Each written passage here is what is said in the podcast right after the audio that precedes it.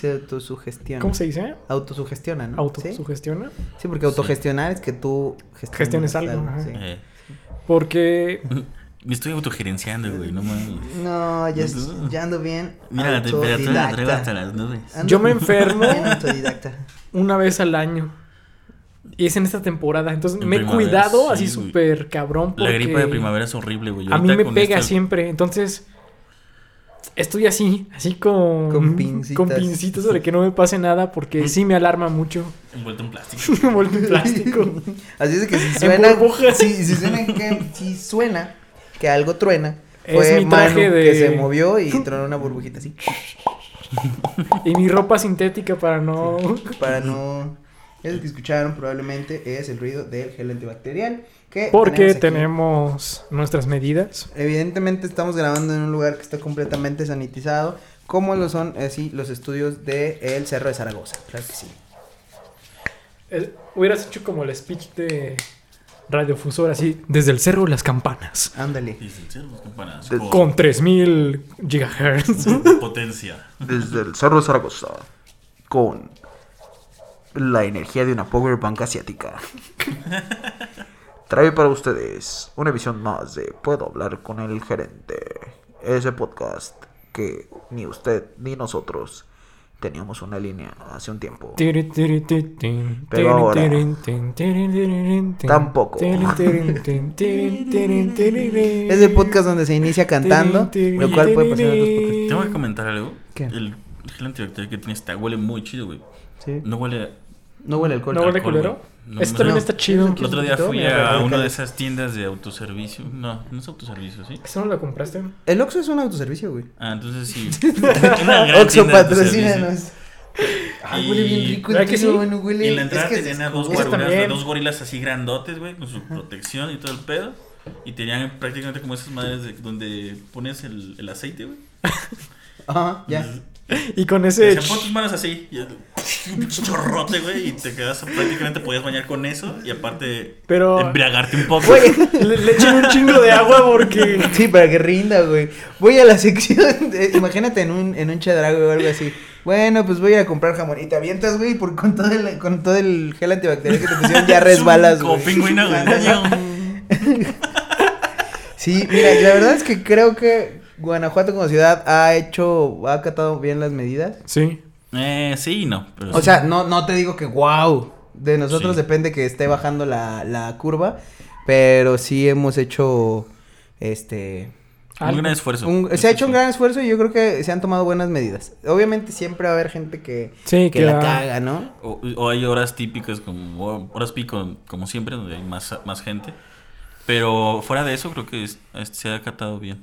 Sí. Y bueno, Eh, creo que en todo México, que es algo que hablábamos antes de entrar a la cabina, que hemos escuchado que sí se está aplanando la, la curva. La curva. Y sí. es bueno, o sea, estuve por ahí checando que se estimaba que este iba a ser como el punto más crítico, pero no ha sido tan crítico como a lo mejor le llegó a pegar en otros países de Europa en esta fase. Estoy enamorado del gel de mano. Y está bien chido, ¿verdad? Sí. sí. Deberíamos hacer un, un unboxing de Me voy, a gel hacer, un- me voy a antibacterial. hacer una Un- monita comprando. ACMR de gel antibacterial. El día de hoy les vamos a hablar un poco del gel antibacterial de mano. Esto ya sonó muy... Sí, ya. sí. Hasta ahí, perdón. Ok. Sí, es, es algo bien chido, güey. Yo creo que, digo, chido dentro de lo que cabe y es algo de buenas noticias dentro Ajá. de todo este, este pedo. Que saber que las cosas no están tan mal como se presentía que estuvieran al momento. Pero, ojo aquí, no significa que ya tenemos que relajarnos y salir a chocar la mano con la gente, salir a toserle a la gente en la cara, lo cual nunca ha estado bien. O sea, no Obviamente, eso. todavía después de que pase la Tampoco va a ser, cuarentena, no va a ser directamente como a huevo todos a, amontonarnos un bar y eh, tosernos en la cara. No. ¿Oíste eso, FBI? no es cierto. Ah. Saludos cordiales al FBI, al que se murió y al que se está muriendo. Creo que ya no está el nuevo. No, eh, vi, una publicación, digo, perdón que haga aquí un comercialote, pero sigan su página de Facebook, están vendiendo sus preparados, desconozco. A domicilio. Está a domicilio. domicilio. Te venden tu litrote de, no sé cuánto sea, creo que es un galón. Un galón de tu preparadito. y ahí tú ya no tienes que comprar cheve, brother. Ya nomás te compras unos hielos, un tajín Y, Y ya. listo, tu botana y de haces- preferencia. Y tu botana y ya te haces. Y creo que están regalando termos. Y puede que sea la primera vez que tomas un preparado del F de forma higiénica, güey. Probablemente, casa. muy A ver, seguramente. estamos apoyando aquí al FBI, no le estamos echando tierra. ¿Qué? ah, no, oh. No le estamos echando tierra como Es a que, sus güey. preparados. ¿Qué? Y de repente, probably on el gerente va a servir para que hablando que, vengan- no se veía el piso en... Para que re- se reactive el turismo también, yo, man, a futuro, mira. El FBI no solamente sus preparados, güey, es la experiencia de estar en, ese- en ese lugar. Sí. Sí, No puedes recargar. Es algo muy hermoso, güey. Tienes que estar cuidando que si te recargas puede, puede llenarse de cucarachas tu mano. de no estar pisando algún miado o una chela. Exactamente, güey. Güey, Sí. el migitorio al lado de la puerta principal. Qué detalle, güey. Te Eso da es aire como- porque puedes sacar sí. la cabeza y decir, güey, ya ando bien mal. Y reviso la cabeza y ya. Sí, es una- toda una experiencia. No es malo. No es. Bueno, sí está mal. Pero. Es como, no sé. Verga, ¿podemos editar eso? Creo que sí la cagué un poquito con No. el FBI. No. Ah. Mira, Va bien, al va final bien. de cuentas, creo que todos sabemos. Es, es algo bien, Es bien que común. sí. Es como comer tacos en la calle. Mira. Ándale, Sí. exactamente. Es como irte a comer unos tacos de tripa en la calle. O es como una agua loca. O sea, sabes que... Sabes que te hace daño, pero te la Es chingas. la güey. experiencia, es la experiencia. Te va a rendir esa madre toda la Sí. peda y va a sobrar para la mañana. Agua de tinaco, tajín y un tonayan. Eso es, es totalmente antihigiénico, pero lo has hecho. Entonces, Uf, bro, déjame es una experiencia digo que tienes que vivir también el FBI, güey. que no de buena fuente, Ajá. Pero sé que el FBI, sus mezcales están hechos con mezcal de Jaral, por no por nada, cuando, te- cuando has visto los galones, Ajá. acá la etiqueta. Sí. Que Y el también mezcal de es Jaral producto guanajuatense. Es también. muy rico, sí. Eh, tiene, ¿cómo se llama esa madre? Caña. No, cuando hace, solamente ciertos lugares tiene denominación de origen. Denominación Ah, de origen. El, doni- el domicilio, el municipio de. San Felipe, sí, San Felipe, tiene a su vez una comunidad que se llama Jalpa de Cánovas. Ajá. No, no es Que cierto. también es pueblo. No, sí. No es Jalpa, es Jaral. Jaral. Jaral de Berrios, perdón, aquí todo pendejo. Los dos son pueblos mágicos. Entonces Ajá. no es Jaral Sí. del Progreso.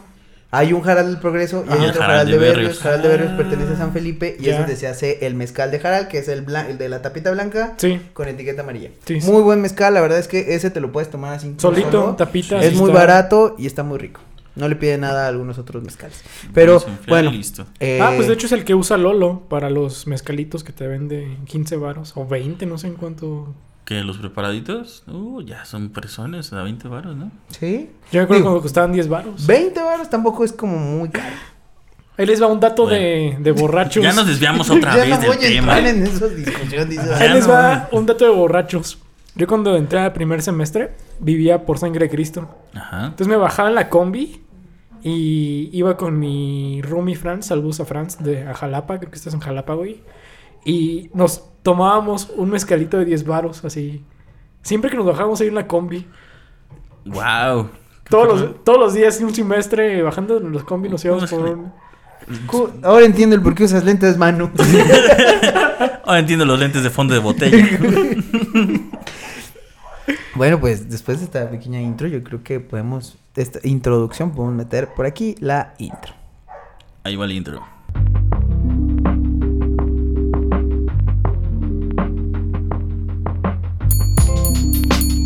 Disculpe, ¿puedo hablar con el gerente?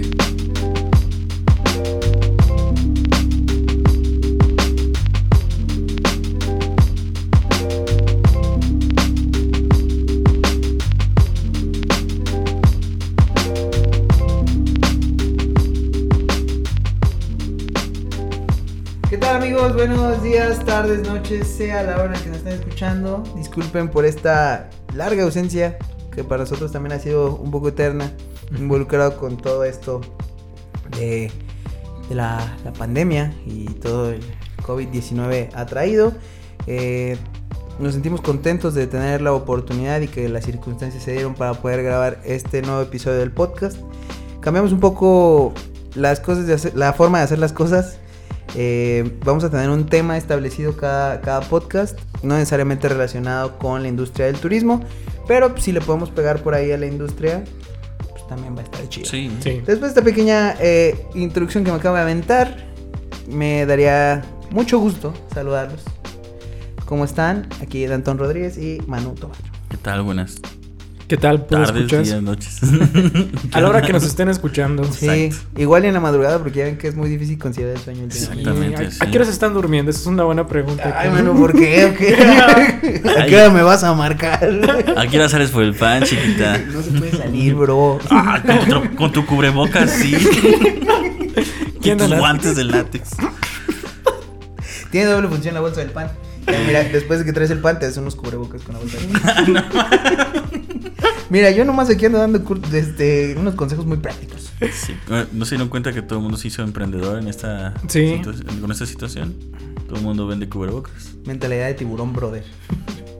Sí, Mentalidad satur- de tiburón. saturaron el mercado del cubrebocas, güey. Así lo ves tú, güey. Tú que no tienes mentalidad de tiburón. Pero estuvo muy cabrón porque una semana no habían y de repente ya todos Sí. hacen cubrebocas. Es que estaba muy cagado porque se acaba en una semana y a los tres días de que eh, eh, hablan en las noticias nacionales que se acaba, güey. Y es así como de vez en un post de Facebook. Aquí se anda vendiendo cubrebocas, ¿eh? No, claro que sí, el 103.500. ¿Y tú qué? ¿Qué? Y le van aumentando el precio dependiendo la noticia, güey. Se bajan los cubrebocas. 500 varos. Vuelven a ver cubrebocas. 100 varos, güey. Se restablecen los Se cubrebocas. adaptan al mercado, güey. ¿Se vio? Oferta y demanda. Mentalidad de tiburón, ya lo dije, no me voy a cansar de decir. Así se puede llamar ese episodio si quieres, mentalidad de tiburón. ok, va, va. Eh, volviendo a tu pregunta, mano. Yo creo que como a las 2 de la mañana. ¿Dos? Dos, dos y media. Yo tengo un horario muy raro. Tengo días donde estoy despierto hasta las 6 de la mañana con el ojo así completamente abierto. Y hay días donde caigo bien temprano. Sí. Está bien feo eso, güey. Sí, yo no. Justamente hoy me pasó lo mismo, como entre 5 y 6 de la mañana me quedé dormido. De hecho, por eso hoy se me hizo tarde. Una, una disculpa, me quedé dormido. Ay, mano, nadie sabía eso. No te preocupes, pero algo quería comentar es que creo que nos está afectando de cierta forma el estar este, encerrados en nuestras casas, pero también que estamos en contacto con pantallas. Ah. Tenemos el teléfono, tenemos Mm, la cierto. laptop, tenemos la tele. Entonces todo el tiempo estamos viendo, con, este, está bien, estamos distrayéndonos. Sin embargo, como que nuestro cerebro está interpretando que tenemos que seguir despiertos, tenemos que seguir despiertos, gracias a- al teléfono, la, la computadora y la televisión. No sé qué pi- opinan ustedes Sí. respecto a eso. Sí, totalmente. Yo creo que, mira, pasaba algo muy gracioso y perdón que cuente, eh, que ya me vaya directito a una anécdota, pero me acordé. Eh, donde yo vivía antes era un departamento, por el rumbo de las Teresas, los que saben está aquí en, Guanajuato, saben son las Teresas, los que no, es por la salida de Irapuato. El punto es que quiero poner en contexto de que pues era la- el barrio de las Teresas, güey. En ese barrio, cuando yo estaba más morrito, pues a veces iba la luz y no regresaba, güey. y a lo que voy con esto es que cuando había, cuando no se iba la luz, ay, yo me sentí bien Ecatepec. Qué pe- No, y a veces había agua, y a veces no. No, eso sí, nunca nos faltó. Pero a lo que voy es que cuando, cuando no teníamos esos problemas, porque en época de lluvias, pues se iba la luz, güey, y ya no regresaba hasta sepa Dios cuándo. Cuando no había luz, pues, güey, te, te obligabas a dormir. ¿Por qué? Porque no hay algo que hacer. No Sí, no estás viendo hacer. algo, estás viendo todo oscuro y es igual a si tuvieras los ojos cerrados. Pues, evidentemente, te duermes más temprano. Cuando había luz, veía tele hasta dormirme a las diez y media, güey, no, ahora, ahora nunca, de una vez.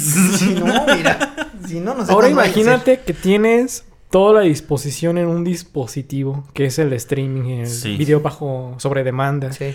Ahí va otra cosa. No se han dado cuenta como que tenemos todo, pero a la vez no tenemos nada. O sea, no, no queremos ver nada. Sí. Es como, quiero ver algo, pero y no, no, sé sabes qué. ver. Ajá. Y tienes todas las opciones, pero Güey, por ninguna ejemplo- de ellas te convence al 100%. Mi novia me recomendó Mad Men, güey. No he visto Mad Men. Buenísima. Sí, de, de ella dice que es muy buena. Y yo así como de, sí, yo creo que ya la voy a ver. No la he visto, güey. No. Y digo, no es como que tenga mucho que hacer en la cuarentena. Sí. O sea, no tengo un trabajo. Eso quieren escuchar. Ahí está. Carajo, ya me enojé. Corten. Ya no quiero grabar. no quiero grabar nada. Otra cosita de la cuarentena, no sé, mucha gente está aprovechando para hacer sus talachas que nunca había hecho Ah, por sí. decidir en su casa, güey. Eso es muy cierto. Sí. Que, que es algo que hablábamos hace ratito, que por ejemplo tú desocupaste aquí el mueble, vas a ver cómo acomodar eso. Yo saqué dos Sí. bolsas de cosas que ya no ocupaba. Sí. Por dos. No encuentro algunas que pretenden... Por eso hizo Porque ya limpieza. la regalé. No, no sé dónde estén. Me estoy preguntando dónde están algunas. Algunas descubrí que las había prestado. Y creo que no las voy a recuperar, pero luego les cuento por qué. Changos. Ay, eso sonó bien triste. Pero yo creo que ya va siendo momento de inaugurar esta seccioncita que ya se ha hecho famosa Entre nosotros tres. Sí. No, y. No, gente- tenemos que mencionar que ya Ah, checamos estadísticas. sí. cierto. checamos estadísticas. De hecho, no les voy a mentir, les voy a dar las estadísticas reales para que vean que no es mame. Sí. Lo que, lo que pasó esta semana. Decidimos eh, Retomar estas retomar grabaciones. Ajá, este tipo de grabación, porque la verdad nos, es- nos fue muy complicado el intentar hacerlo de forma distante por el hecho de la infraestructura. O sea, no, no poseíamos la, la forma para que esto saliera como ustedes están acostumbrados a escucharlo, de una Sí. buena forma y con una buena calidad. Lo cual es gracias al señor Manuel Tobar aquí a mi lado. Gracias, Joan. Pero volviendo a las estadísticas, hay mucha gente que nos, bueno, sí hay mucha gente que nos escucha de Estados Unidos, lo cual nos hace estar muy contento. Ajá. De Ajá. nuestro 100% es un 21% de gente que nos escucha de Estados Unidos. Wow. Un 30%, esto sorprende, un 30% es de Perú. ¿Qué onda? Quien sea Parce. que nos esté si no dicen en Perú, pendejo.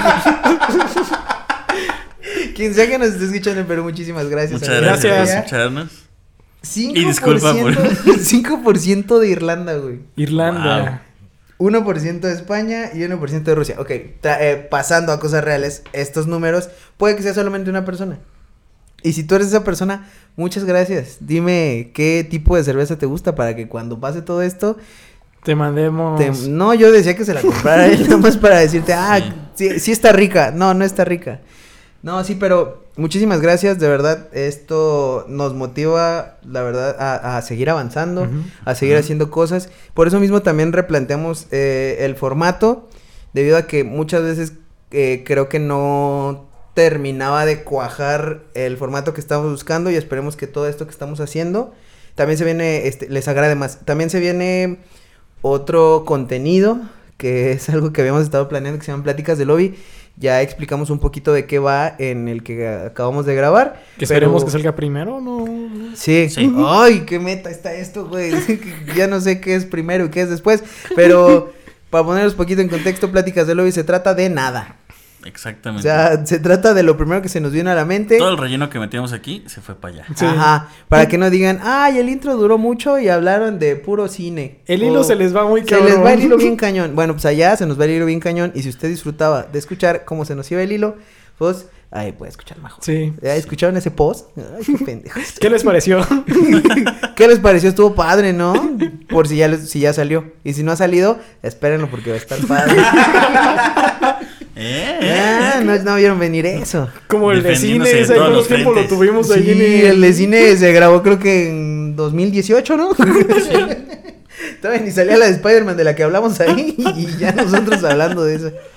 Bueno, Pues, ahora sí. ahora sí, ya vamos con la- lo que acabamos de decir y nos estamos desviando. Sí, Con la sección, con la sección de mi buen amigo Manu. ¿Cómo se llama tu sección, Manu? Nomás recuérdanos a todos. Lo pongo sobre la mesa. Y el día de hoy, creo que para meternos en el mood, porque hemos visto muchos memes, de hecho, quiero poner sobre la mesa lo siguiente. ¿No creen que el apocalipsis está muy de hueva? Sí. Está de... Eh, sí, yo me imaginaba un poquito más de caos. Sí hubo saqueos. Sí hubo saqueos. Pero es porque somos México. No es porque es siempre hay saqueos. Siempre es país tercermundista. Sube- Eso siempre lo sube va a la gasolina, saquemos. Pero Robert bueno. Pattinson va a ser Batman, saquemos. El piojo lo corrieron de la selección, saqueamos más fuerte. Changos. No era penal. No era penal. Sí, miren, para los que nos escuchan en Estados Unidos, Rusia, Irlanda, España, esto, esto pasa cada año, o sea... Esto es lo que se siente vivir en un país del tercer mundo. Pura adrenalina. Eso y ver eh, botellas de coca arriba de las casas. También. Ya luego explicamos qué es eso. Ya es Mad Max, pero de hueva, así. Sí. Oye, Sí. ¿de dónde vamos a sacar tanto cuero si se fue todo el mundo al carajo? Los de Leones, sí. Ah, tenemos a León aquí al ladito. es cierto. Ah. Por, lo que por lo- los que no lo saben, la ciudad de León es el era o es el exportador, Es- el mayor exportador de cuero a nivel internacional. Y ¿qué? Fabricante de calzado Ah, también. sí, sí, sí. Sí, sí. Que está dando un pique con Brasil, ¿no? De repente Brasil Sí. despuntó bien cabrón. Sí, también. Oye, no sabía eso. Qué buen dato. Eh, volviendo al tema de la decepción del apocalipsis. Sí. Pues es que, ¿sabes qué? Que como nunca nadie ha vivido un verdadero ah, Apocalipsis. apocalipsis, que es como de, ah, lo único que tenemos como de, de referencia, güey, es todo el pedo hollywoodense, güey. Ajá, que es algo que por ahí vamos a platicar. Ajá, sí, de hecho, qué pendejo yo. Llevamos ya como media hora de este programa y no les he dicho ni el tema, que ustedes ya lo van a saber porque va a estar ahí en, en, este, en el título. Pero este tema es, sobre predicciones. Este, este programa de hoy gira sobre predicciones. Entonces, y ahorita les vamos a platicar un poquito más sobre eso.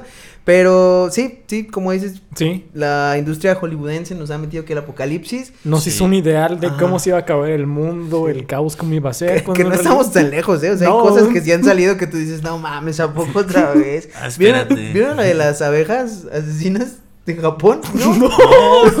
¿Qué Güey, pedo? Está muy cagado porque son unas abejas como de este tamaño, ustedes no lo van a estar Ah, viendo. sí, sí. Pero póngale que es la mitad de un smartphone promedio. Con unos 4 centímetros. Mira, es que mi tatuaje es de 5, entonces... Bueno, con tu tatuaje lo Sí, más o menos como 5 centímetros. Y miden eso, güey.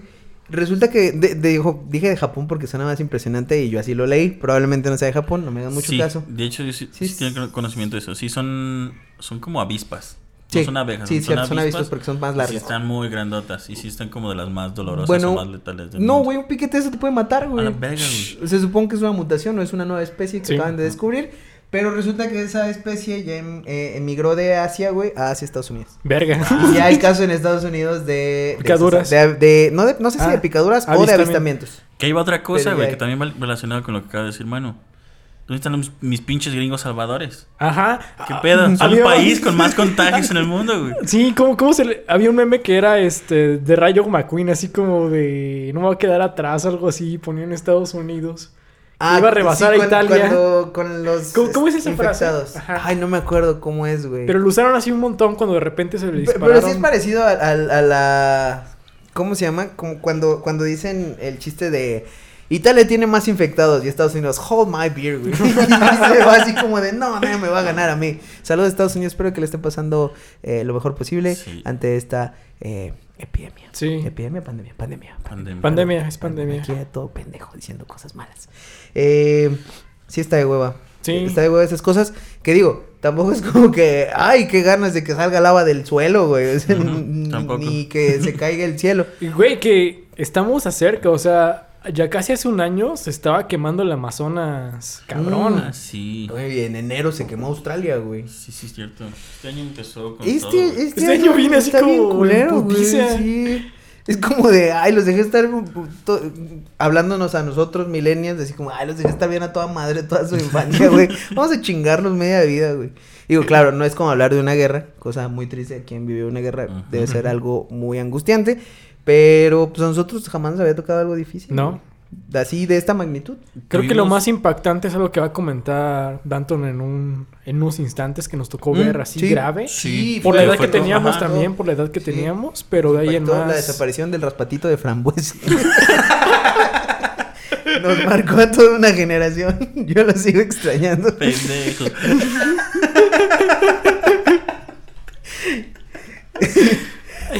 Volviendo, volviendo Ya no al me tema. acordaba. Ya no me Volviendo acordaba. al tema que pusiste sobre la mesa.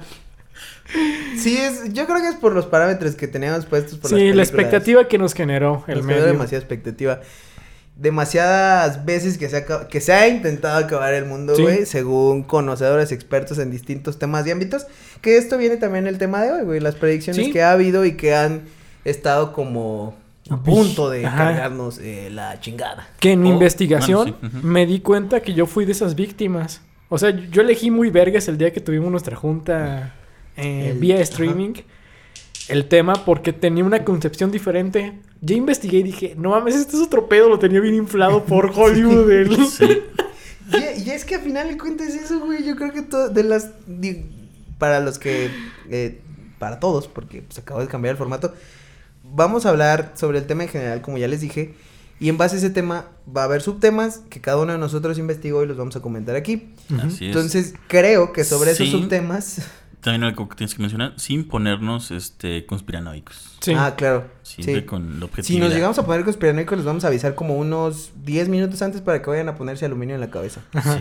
Y a Y sus guardar sus celulares al microondas. Una bolsa de rufles. o en una bolsa de rojos. Eh, ah, hablando de, entonces de estos, cada quien investigó un subtema. Los vamos a hablar aquí. Y en este episodio específico, Esos subtemas creo que, a, a excepción del de Danton, el mío y el de Manu sí se vieron bien influenciados por todo el pedo hollywoodense. Sí. Porque el de Danton sí está más cabrón. Sí, muy verídico. muy, muy, ay. Bueno, yo lo voy a tratar. Rasposo, diría yo. Me lo voy a tratar muy por encima, pero sí, sí, sí, sí. Es una, es una historia que tiene muchas este, Aristas. aristas y sí, sí, sí. Y versiones. Y precisamente también por eso dije, no nos vamos a poner conspiranoicos, porque también tiene una fuerte Sí, teoría ajá, hay una teoría muy... Sí, eh, eh, yo creo que ese es de los temas que no debemos de tentar tanto. No por el hecho de que no podamos opinarlo, güey, sino por respeto, ¿sabes? Sí. O sea, Sí. creo que hay mucha gente que de verdad la pasó muy mal con eso. Y... Y que la sigue pasando mal. Sí, no, a la fecha es Ajá. algo terrible, o sea, fue algo terrible y a la fecha sigue teniendo muchas secuelas. Entonces, por eso mismo sí va a ir por encimita, eh, intentando no ser tan transgresores y tan eh, chingaquedito como lo hemos ido con otras cosas. Sí, muy bien. Empezamos. ¿Ya, se- ¿Ya acabamos? No acabamos. No, Va, pues La- es, el, es el tema de, de, de mano, de sobre... no sé sí. si quieran Pero ¿no más. querías decir como la definición? Bueno, pues como dijimos, el tema es las predicciones y por acá les tengo un pequeño eh, intro para empaparnos un poquito intro Más. después del intro. Intro, Intro del intro, intro. del intro del intro. Ok. Es como Inception. Va, va. ¿Cuál sería la, la palabra? Intro. Interruption. Es que suena muy, muy. Interruption. Interruption. Esto es una interruption. bueno, Ok. como saben, los humanos somos los únicos seres vivos que tenemos conciencia del futuro. Este yo creo que es nuestro rasgo más distintivo al resto de todos los animales. Es una gran fortaleza el poder prever todas estas cosas, pero yo también lo veo como una debilidad. Sí. ¿Por qué creen que sea una debilidad? O sea, yo, yo, yo digo porque puede sugestionarnos, güey. Sí. Y no precisamente con, con, con cosas que van a pasar, así con, ay, no manches, nos va a caer un meteorito. No, sino más bien con, con el hecho de... A la histeria colectiva. Ajá, Ah. sí, sí, sí. Sí. Es, algo, es algo bien complejo, güey. Bueno, dice, los animales están más tranquilos sin preocuparse por lo que va a venir, güey. O por lo menos eso creemos hasta el momento. Porque Ajá. todavía no hay ciencia que diga, no manches, los perros se preocupan un chingo Sí. cuando truenan cohetes. que probablemente les molesta. Sí, es un Sí, hecho sí, que les molesta, no truenan Por el cohetes. J2K. Por el J2. No, fíjate. Fíjate que hermano anda bien, preocup andaba bien preocupado por ahí en el 2011. bueno, desde que el ser tuvo conciencia de su futuro, este quiso conocerlo y se ha ingeniado muchas formas de intentar saber qué es lo que viene. Eh, lo ha logrado, yo creo que es muy difícil saberlo, es muy relativo saber porque vamos a ser honestos, al intentar hablar de predicciones, tú puedes decir una y mil cosas, güey, y si tú te avientas 112 predicciones, en una de esas le atinas a 10, güey, o le atinas Sí. a 5, así como de... El año 2045 va a morir un gran líder asiático, o cosas así, güey. Así como cosas bien ambiguas. Ajá, como- así como de... Y no murió. No sé qué, el, el 32 de julio igual y llueve. cosas así, Sí. güey. Hicieron como una vaquita hace como dos siglos. Así hay que hacer una lista de Ajá, cosas que. así, así como de, Sí, mira, sí. vamos a escribir dos mil cosas, una por año, y decimos que van a pasar en el... En el Y a ver quién le atina. 2000, sí, y a ver quién le atina. Y bueno, yo pienso que muchas cosas ya pasaron antes y simplemente es como pura observación del hombre y se va a volver a pasar en Ajá. tanto tiempo. Y nada más le ponen la fecha así como bien random. Sí, sí, sí, sí. Sí. No, igual ni le pones fecha, güey. Tú nomás dices así como el siglo que viene. Y ya, güey. Es seguro que si alguien, alguien en algún momento O puso. como cosas, el líder de la nación más fuerte, de los más fuertes, va a ser el que va a caer primero. Y cosas, cosas así como... Tú así como de no mames, sí es eso va a cierto". cambiar, eso cambia constantemente. Pero, güey, te la, o sea, nos la cree, la compramos. Ajá, exacto, sí. La neta sí es como de. Sí, tienes razón. No Monis manches, Vidente, sí. Monis Vidente dijo que el equipo más culero iba a ser campeón del fútbol mexicano y es campeón en América. Y tú dices, no mames, sí es cierto. Estás, metiendo en aguas muy profundas. Y veintitantas veces. Dejemos ese tema por ahí. bueno, nada más quiero decirle que este podcast no apoya al Club América. Saludos cordiales. No. Ni Cristóbal Colón lo hace. así. Ni Cristóbal Colón quería la- ¿Por qué el Club América se llama Club América y no Club Indias, güey? A ver, explícame. Ay, eso. güey, no sé. Las indias. Las, Las Indias, Indias. a ver. ¿no? Sí, es cierto. Cristóbal Colón falleció sin saber que había descubierto un continente nuevo. Mira nada más. Ujú. Está cabrón. Cabrón. Imagínate que es ¿Lo lo- habrá, lo habrá predicho? Lo habrá predicho. algo. Alguien descubrirá un nuevo continente y llegó Cristóbal dijo, no manches, sí No tenía manches. razón. Ah, ¿Por qué Tenía- no fui yo? Dijo Tenía razón Moni, tenía razón Moni Bizantina. sí, es Muy decir, bueno, como les habíamos comentado, cada quien eh, de- destripó un poquito más cada una de las predicciones que pues nos han parecido más enigmáticas eh, y que en algunas, sí, pues todas nos tocaron, ¿no? De cierta forma todas nos tocaron a menor edad. Sí. pero- o mayor, pero nos tocaron todas. Sí. Y para empezar vamos a hablar del J2K, Manu. ¿Qué, qué tienes que decir del J2K? Mira, para empezar, creo que voy a retomar lo que dije hace ratito.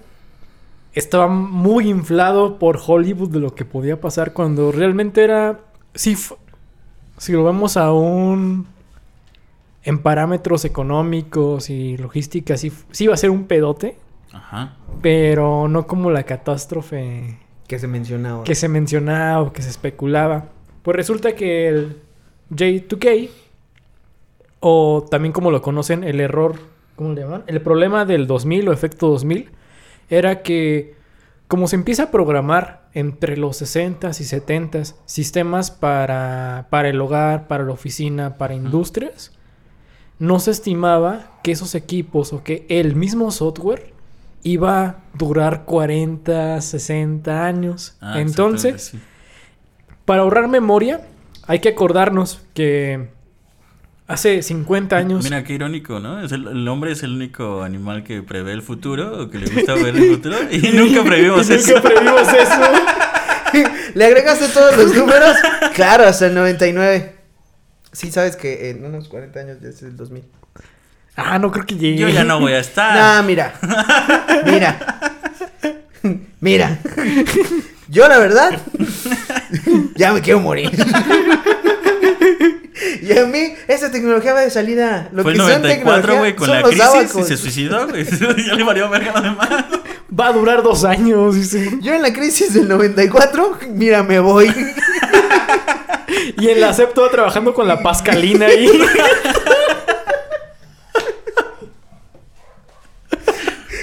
Bueno, A mí ni me gustan estas chingaderas de computadora. Yo en mi casa tengo un abaco. Entonces, eh, desarrollan estos programas, estos primeros softwares para, imagínense, computadoras que hacían contabilidad para los bancos, para hospitales, para incluso este, las mismas escuelas.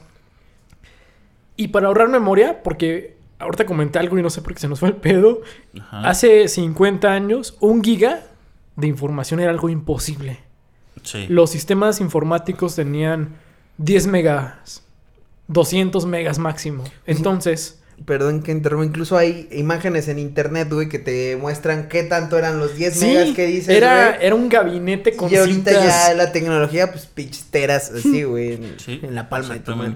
Te Uh. cabe entera, ¿no? En la palma Aquí podemos grabar 36 horas de programas del gente. Ah. Sí, Aquí. en ese, en ese cuadrito. de En ese cuadrito cuadrito aquí ahí, cuando... bonito. Antes necesitaban bodegas para meter los sistemas con las cintas. Con muy poco Con todo. espacio, ajá. Entonces, para estos sistemas que eran de hogar o de oficina, les cabían 10 megas de información, donde iba el programa y aparte de todo lo que le iban a meter. Entonces, para ahorrar información, lo que hacían era que tenían un sistema, como todos eran 1900 y tantos los años, el sistema lo que hacía era ahorrarse el 19, el 19. No lo contaba. Estaba Ok. por default. Entonces lo contaba como el, por ejemplo, si empezaba... El 95, el 85, no, 60, ajá. 65. Ya cuando cambiaba el 70, pues no había pedo, porque cambiaba el 7, sí, Sí. ya, ya. Y el 1 y el 9 no los contaba para ahorrar información. Ok, ok. Entonces, cuando se dan cuenta de este pedo, porque la histeria empieza con los bancos desde los noventas, ya se están preguntando cómo van a solucionar esto. Porque tenían el temor de que el programa, al llegar a después del 1999, lo que pensaban que iba, se iba a reiniciar. O sea que iba a 0, 0, 0, 0. Iba a ser 1900 Ajá. y que entonces iba a depurar todo, porque por default eso hacían muchos algoritmos, muchos programas, Ok. vamos a decir entre comillas primitivos o padres de mucho de lo que conocemos ahorita.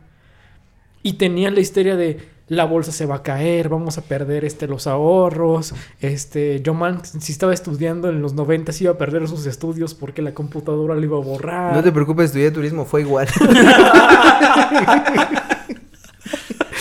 Sí, exactamente. Y ese no fue un chiste. y ya Eso es un suena, chiste. Es la triste suena, realidad. suena chiste, pero es anécdota. Entonces tenían esta, esta idea de que, por ejemplo, ya, ya en este momento, pues todo- todos los equipos tenían como una especie de calculadora. Aviones, este, no sé, hasta equipos médicos que pro- programaban eh, si era un respirador o algo especial para ayudar a alguien a se- seguir este, vi- viviendo. Tenía esta, una programación por días o por...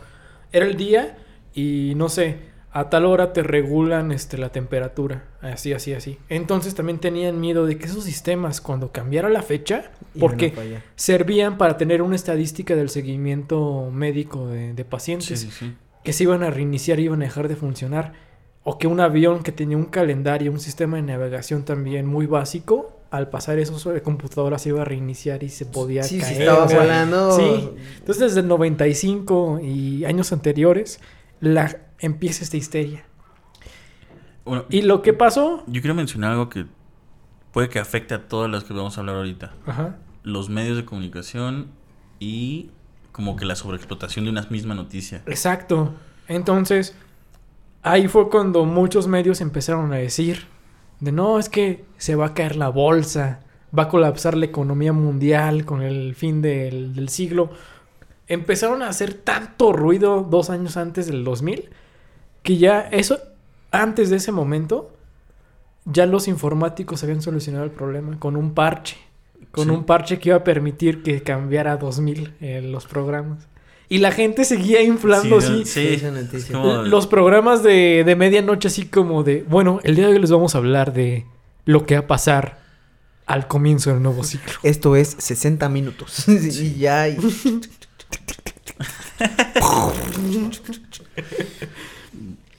Entonces, eso, eso fue el problema. Era un problema informático realmente. Ajá. Que muchas computadoras o programas viejos no iban a dar como, como este cambio. Y sí, Y- hubieron muchos sistemas que, que no pudieron ser parchados. que ¿no? ¿no? pudieron ser parchados o que incluso el parche te iba a costar varo.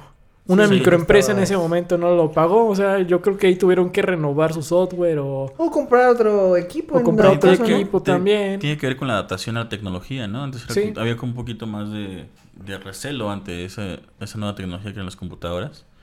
Y ahorita estamos adaptadísimos a, a- a eso. Entonces se- se nos hace súper normal que, que digan, ah, hay un parche, ya lo solucionamos. Antes, aunque te lo dijeran, tú no sabías que era un parche, güey. Entonces, así como de, ay, no manches, no tengo máquina de coser. Ándale. Sí, al- alguna cosa sí. Digo, ahorita como tú lo dices, ya damos por sentadas muchas cosas. Sí. Alguien te dice que es un parche en aspecto tecnológico. Ah, pues ok, se, se puede modificar. En ese entonces te decían, "Ah, hay un parche y tú así como de, ¿De qué están hablando? ¿Cómo? ¿Se lo pongo al CPU así o qué? ajá, pero ¿eso te era? ¿Anticonceptivo? Luego ahí empezó una escolarización de, de la informática. Se puso muy de moda la informática y la programación. Entonces, creo que también infló como una subcultura. Y de ahí salen muchos productos. De hecho, de ahí tenemos un, un Matrix. Matrix no existe sin esta subcultura. sí. Y es lo que quiero hablar ahorita. Eh, la gente empieza a preguntarse con qué va a ser el efecto 2000. Eh, se dan cuenta que es un tema informático y empieza a estar ahora en boca el tema de la informática. Ok, vamos a hacer más informática, más informática. Y pasa lo siguiente. Empiezan a haber términos como la palabra virus, que como siempre que aparece sí. algo nuevo, te alarma. Y el virus informático va a alterar las computadoras y va a valer verga el mundo. Aunado a que, como comentamos, la industria de entretenimiento contribuyó hasta de, de cierta manera inconscientemente porque Terminator es del 84. Eh, T2, que para mí es la mejor película de los noventas. Terminator 2, sí, está muy buena. Eh, es este 93, 94, creo que tienen 10 años de diferencia. Son previos a que ni siquiera contemplaban este famoso efecto 2000, pero estaban tan pregnados estos fenómenos culturales en la sociedad que pensaban que el efecto 2000 a lo mejor iba a ser un rollo con las máquinas, con la tecnología. Entonces se volvió como una cuestión de empezar a hilar cosas que no tenían por qué hilarse. Sí. Sí. Empezar a crear una paranoia donde no había Era- paranoia. Yo, yo creo, yo creo como es de esas cosas que tienen igual ni términos similares, Sí. pero que con una cosa, por ejemplo, en esto del 2000, ah, es que las máquinas este, van a tener un fallo a menos de que le pongas este parche. Y entonces decías, no manches, máquinas. ¿Como Virus. Terminator. Terminator. Virus, Y conectabas cosas que no tenían nada que ver por una palabra, güey. Sí. Y terminaba así como de, no manches. Lo hacían un desmadre cuando no era, valió madre. no era gran Sí, cosa. Ajá. Y, y al contrario, creo que también esta escolarización de la informática permitió nutrir de una manera diferente otras obras, como Matrix. Matrix, este, dice, sí, vamos a exagerarlo, pero vamos a exagerarlo bien, o sea, no se va a acabar este pedo en el 2000 y es algo que plantea esta película. Es un futuro anacrónico, no sabe, no saben los protagonistas en qué momento el mundo Está. se fue al carajo. Exactamente. Es sí. anacrónico todo, pero parte de la premisa de que, bueno, este fue una semillita de que, ok, este, no va a pasar nada con el efecto 2000, pero ¿qué pasaría si esto sí fuera grave? Sí. Y, y enriquece la obra. Eh, hace ratito, no sé si fue en esta grabación o antes de... O en el otro programa. o en el otro programa, decíamos de que de redescubrimos series o películas Sí. les damos otro contexto. Con la edad Con la edad y- nuestro punto y de con la vista información. Exactamente. Yo con esta pequeña investigación que, que hice de J2K, me acordé de una película que realmente tiene unas bases muy chidas y plantean algo muy interesante. No sé si recuerden la película de Digimon, o sea, la del 2000. Nope. Digimon. O sea, de recuerdo Digimon, Sí. evidentemente, pero no recuerdo qué va la película. Puedes ponernos La película trata de que el villano es un virus informático y tiene que ver con el cambio del siglo. Y cuando estuve investigando Ah. esto, volví a verla. Así aburrida estaba mi cuarentena. volví a verla y sí tiene como un sustento informático, obviamente exagerado para... Para que una historia avance tiene que haber drama, entonces tiene, tenemos que potencializar las cosas. Y ahí ves como una obra, bueno, más bien como un fenómeno que no es muy grande inspira a una obra Una para, Le saca para hacer algo interesante. jugo, ¿no? Sí, Ahorita que mencionaste eso me acordé que prácticamente todas las caricaturas o todas las películas de los noventas este tenían una trama o una premisa donde todo se iba a ir al carajo por un disco de 200 disquete. 252 Ah, megabytes. hay un meme ¿no? que me encanta porque eh, creo que es en 007. Ah, no me acuerdo cuál. Tú eres con este Pierce. Brosnan. Pierce Brosnan. Eh, el villano va a hacer algo con algo informático y es donde sale cuando el meme de cuando podías destruir el mundo con claro. 500 megas. Eran 252, ¿no? Vamos a- Vamos a investigar cuánto era. Es que habían dos, habían unos muy grandotes y después salió como el, el disquete de tres cuartos. Cinco- Ándale, Tres y media, ¿no? Tres y Tres media, no me acuerdo sí, cómo sí, se sí, llamaba. tres y media. ¿Les tocó usarlos? Sí. A mí Sí. también. Mi, mi papá- trabajos con el... con- De- ah, sí, los de Excel, había- guardabas ahí lo- Ah, las huevo. hojas de cálculo y los Word. A mí mi papá me llevaba videojuegos en esas madres, güey. ¿Videojuegos? Sí, me llevó uno de los X-Men, güey, justamente. Y ya yo lo metí ahí y empecé a jugar con esa madre. Órale. Bien. Sí, yo jugué, bueno, no jugué, pero sí llegué a entregar trabajos con esos discos. Y yo también viví como el cambio del DVD, güey. Ah, sí, cierto. Cuando compramos la computadora ya traía el DVD, era la Sí. novedad, güey. Ujú. El DV-ROM. Ah, Sí, El DV-ROM. sí, sí, sí. Fíjate que... que ch- La verdad, mira, mucha gente tira a, lo- a ti los millennials como de son así inútiles. Y sí, aquí en este podcast no se este, refuta esa teoría. Pero lo que sí nos ha tocado es que nos han tocado un chingo de cambios, güey. Sí. Nos ha tocado muchísimo, muchísimo, muchísimo, muchísima cam- muchísimo Que cambio, nosotros millennials somos una generación mitad análoga, mitad digital. Ay, pensé Sí. que iba a decir otra cosa. Después dije, ah, ok, ya, fijo. Porque nos tocó jugar con los cartuchos del 64. Sí. Y ver la transición. Para mí, fue algo épico cambiar de un cartucho a un disquito de GameCube. De Para mí eso fue así sí. como de wow. sí, o sí. sea, No, y, este es el futuro. los veías, güey, los veías y Sí. dices, no mames, qué ¿Cómo le cabe? Y- se ve mucho mejor, güey, se ve mucho mejor. Sí, sí, uno pensaría que mientras más grande es lo- en donde vas a jugar, güey, mejores gráficas va a tener, pero ya nos dimos cuenta que no es así, güey. O sea, digo, ahorita tú quieres un, un nuevo videojuego, güey, de cualquiera de tu plataforma predilecta, Sí. y pues ya ni siquiera es necesario que tengas un disco. O sea, se No. puede, pero ya no es Yo necesario. tengo güey. un Xbox, no lo van a creer.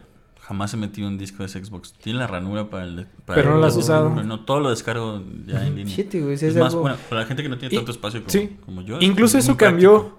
Ya tampoco compramos este el videojuego en físico. Ya lo descargamos. Ujú. Es lo mismo con la música, güey. Ajá. O sea, digo, a mí me gusta mucho el formato, soy un amante del formato A mí también.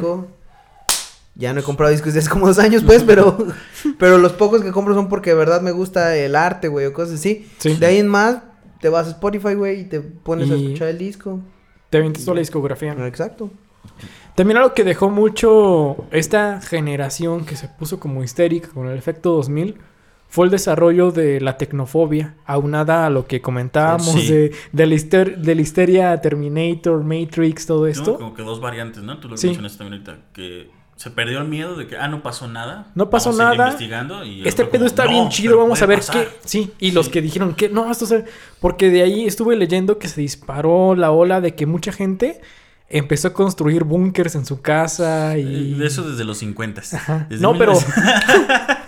esa fue una generación por el rollo nuclear. Esta era Ajá. por tecnofobia. La tecnofobia se disparó. Guau. Ojo, Muy, ojo muy- aquí, Discovery Home and Health, puedes ir buscando por todo Estados Unidos gente, que tenga bunkers Sí. y que se llama...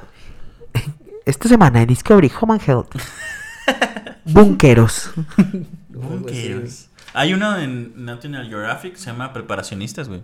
Ah, Ah, sí, sí, cierto. son los Sí. preparacionistas. Yo sabía que había escuchado algo así. Sí, sí, sí. Ay, maldita sea, ya nos Ah. ganaron Discovery Home and Health. Pues en Los Simpson también hay un capítulo donde Homero se, Sí. se une a este grupo de...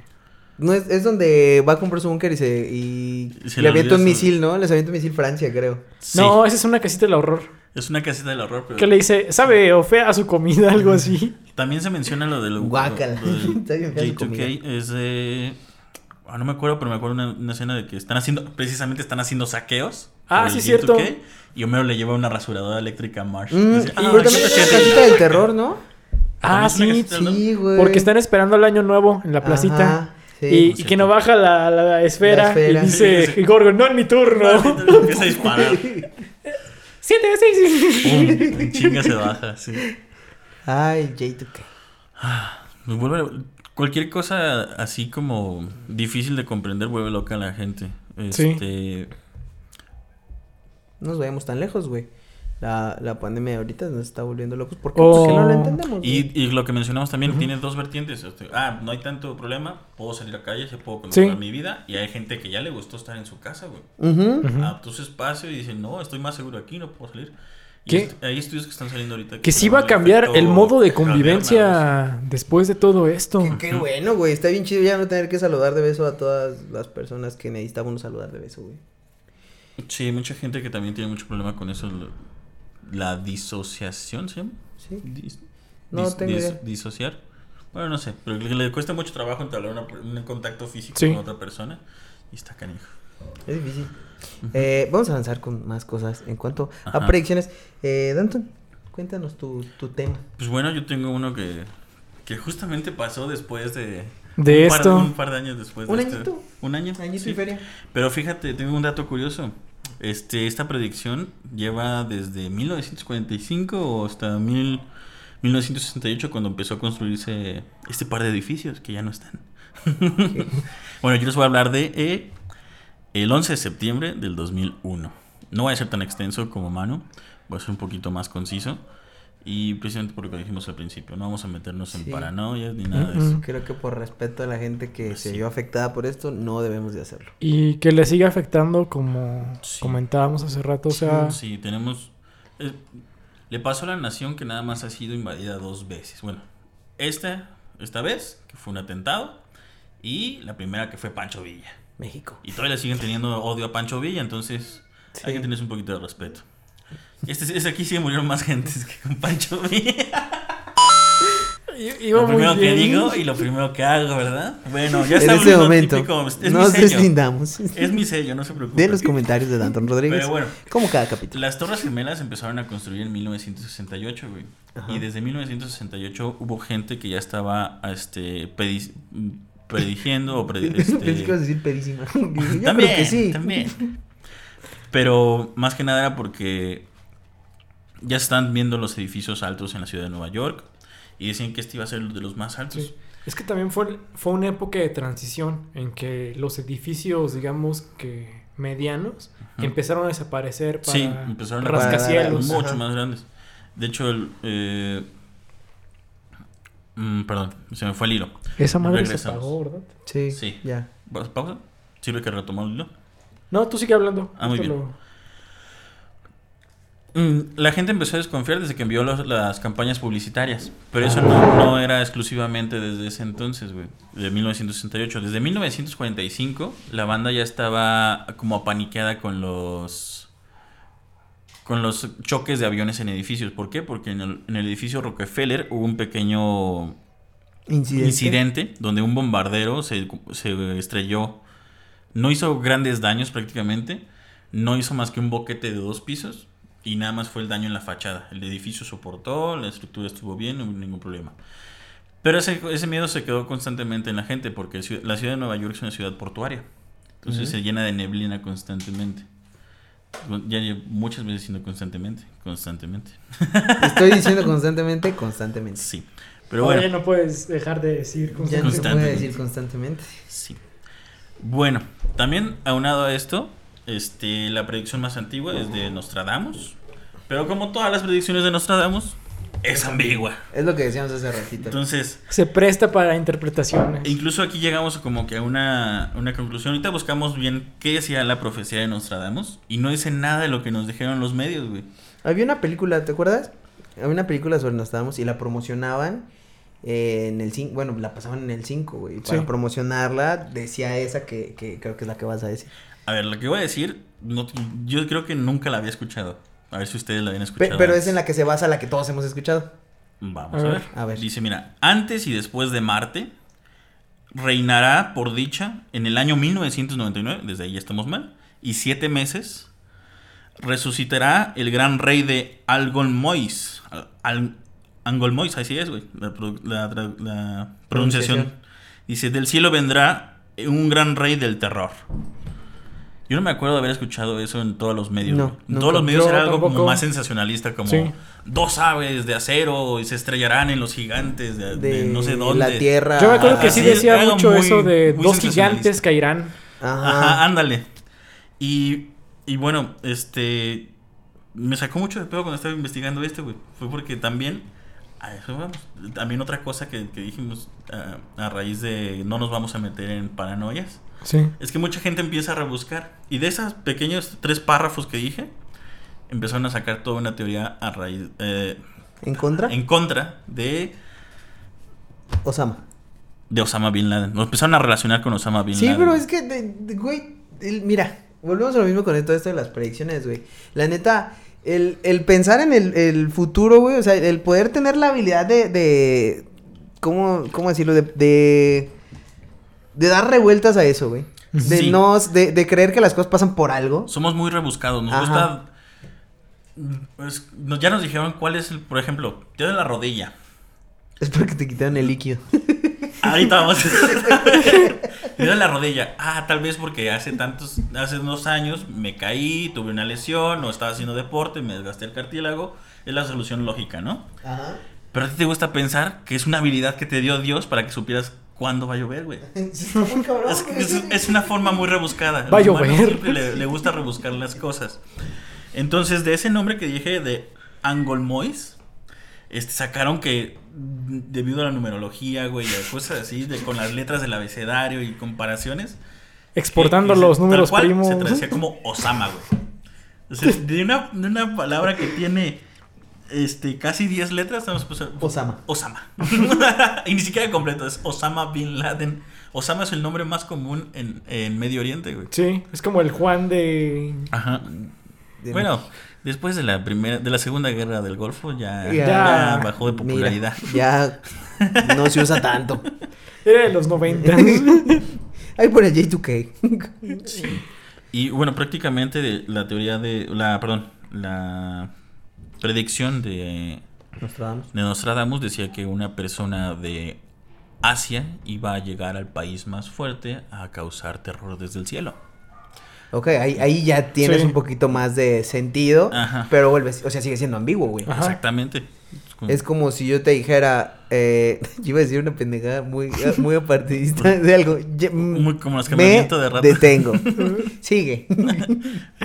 Controlando el filtro. Sí, no, que está muy Y cañón bueno, todo. también, bueno, y les, había comentado que la gente está desconfiada, ¿no? Desde mucho antes. Sí. Antes no tan- tampoco no era como una gran desconfianza por porque fuese a pasar o que hubiese un atentado, sino como que era pedos de competencias, güey.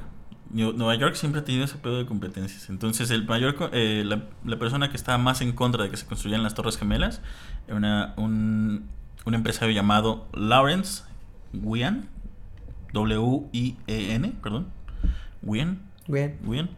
Y era porque más, más que nada porque su edificio, las dos torres iban a ser más grandes que su edificio, güey. Entonces empezó a hacer toda una campaña en contra de las torres gemelas Sí. para que no se construyeran. Imagínate ese señor cuando pasó. Se los dije. Se lo- ya estaba muerto, pero sí. ¿Qué onda? Yo les dije. Sí, está cabrón. Sí. Pero, güey, ¿qué pedo con eso? O sea, es, es como ego de rico, ¿no? Sí, Así prácticamente. como de, ay, no, y son Híjole, dos. y luego van a ser. O sea, ándale. y son dos. Fuera una, mira, todavía digo, la mía es más chiquita. Y Pero, bueno, también mm, lo que dije, ¿no? Ya había pasado antes en, en un edificio y la gente lo relacionó en chinga, va a volver a pasar. Entonces hicieron la predicción también. sí. Y fue como mentalizarse desde mucho antes a que, que- iba a pasar eso. Es que yo creo que la idea Que- es buscarlo, o sea, Sí. la, que, la intención es buscarlo, güey. que no es eso de mentalizar porque fue un evento que tomó por sorpresa Nueva York y que sigue marcando en Nueva Sí. York. O sea, ¿Qué estaban haciendo ustedes cuando pasó? ¿Qué, qué edad Mm, tenían? yo iba en la primaria, creo que tenía como Ya venía en la primaria. Seis años. Sí. Pues creo que nos llevamos año, un año cada Sí. uno. Sí. Tú le llevas un año a él y yo te llevo un año a ti, Pues güey. yo creo que tenía como 5 años, más o menos. Sí. De, perdón, cinco- eh, quinto de, de primaria. ¿Unos 11? ¿11 años? A ver, si fue en el 91, ¿Qué años son? 93. No, 6 años. Sí. Aquí ya nos andamos diciendo bolas Siete años. Yo tenía como siete matemáticas. años, ¿Qué güey. fue Unos 2001, no? 2001, yo tenía sí, como seis siete años. años. Yo tenía Sí. 8, güey. Acaba de entrar a la primaria. Ujú. Sí tenía Yo me acuerdo que... No. Fíjense cómo son las cosas. Bueno. Fue lo que hablamos este el día de, de del terremoto que estábamos platicando el tema. Yo me acuerdo que llegué a mi casa y en todos los canales estaba ese pedo. Y me sacó de onda, o sea, fue algo que nunca había visto. Sí, exactamente. Fue, Sí. fue un gran boom y le afectó a todo el mundo. Eh, ahorita se me ocurre, se me acuerda de una anécdota que me contó mi papá. Es que, es- bueno, Estados Unidos siempre ha sido como nuestro referente de grandeza, ¿no? O de, Sí. de intocables. Entonces, mi papá dice que mucha gente, e incluido él, lloró cuando mataron a JFK, güey. Entonces, así eran los medios que te, Sí. te bombardeaban con la noticia. Y creo que fue como el equivalente Con de nuestra ese- generación, güey. Ajá. El, el atentado al 2001. Sí, sí fue algo bien difícil, güey. Y Es que- To- Todo, mundo, todo el mundo sintió incertidumbre en ese momento. Ajá. Dijo, güey, ¿qué pasó? Son los más grandes, ¿qué, qué, qué pedo? Es que fue por eso, güey. Es, es lo que dice tu, o sea, lo que comentas que dice tu papá, güey. Te da así como de, no mames, esos son los más grandes, güey. Son los que siempre están al pedo Sí. de todo y los que tienen todo. ¿Qué Yo va a ser de también- nosotros? O sea, yo creo que también influenciados Ajá. por las mismas películas Sí. de que el gringo siempre salva todo, güey. Tú estás así como de, güey, son los más fuertes y les pasó esto. ¿Qué nos puede pasar a nosotros? Que también güey? tiene que ver, bueno, yo siento, eh, siempre hemos tenido como, como una hermandad con Estados Unidos. Ujú. Sí, es como Sí. un hermano mayor. Y porque nuestra, bebemos mucho de nuestra cultura y también ellos beben mucho de nuestra cultura, me he dado cuenta. Entonces, Feliz 5 de eh, mayo. no me... Así es cierto, feliz 5 Fue de mayo. ayer. Bueno, luego platico Dijimos eso. que no íbamos a dar fechas. Fue ayer que pudo haber sido del 2019. Ah, no vieron venir eso, ¿verdad? Vamos a editar esta pendejada que acabo de decir. ¿O no? Quizá no. No, yo digo que no. Perdón, mano, después de esto.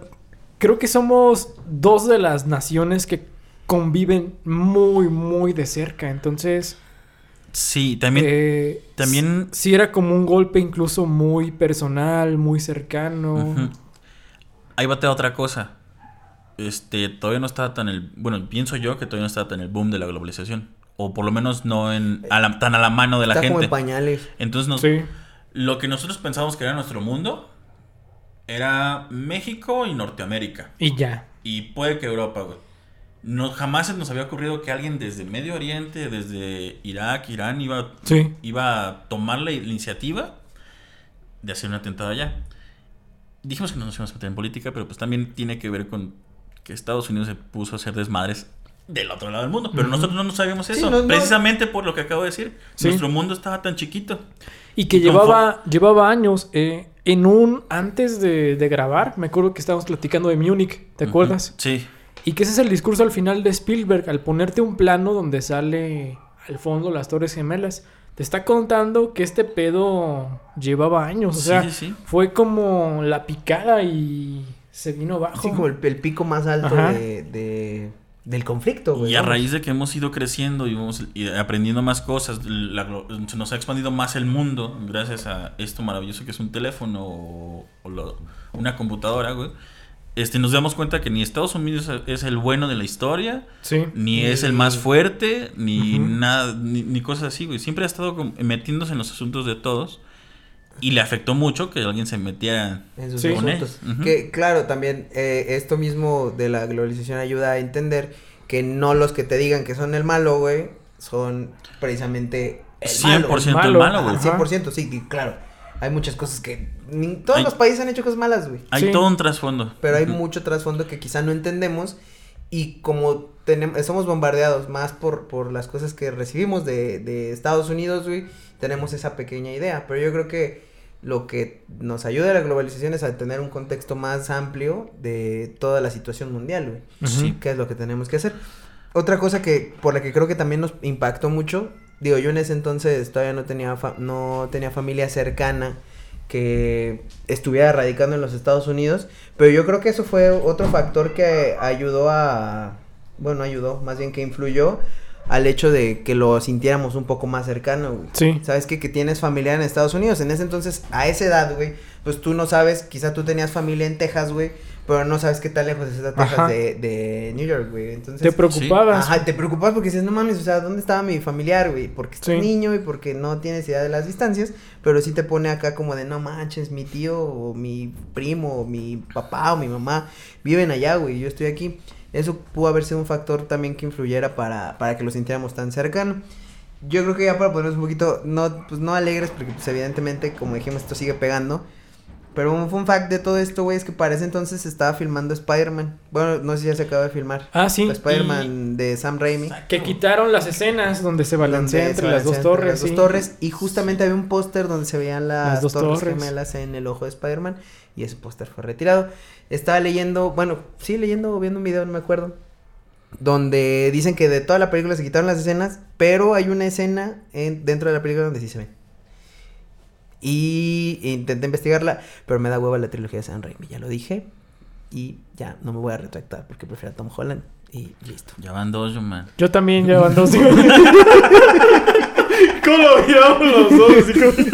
¿Cuál fue la primera? La de Star Wars. La de. Star Wars. La cronología de Star Wars. No, pero hace, Ah, hace rato dijimos algo también. Ah, también, sí. Sí, no me acuerdo qué. ¿Qué habrá fue. sido?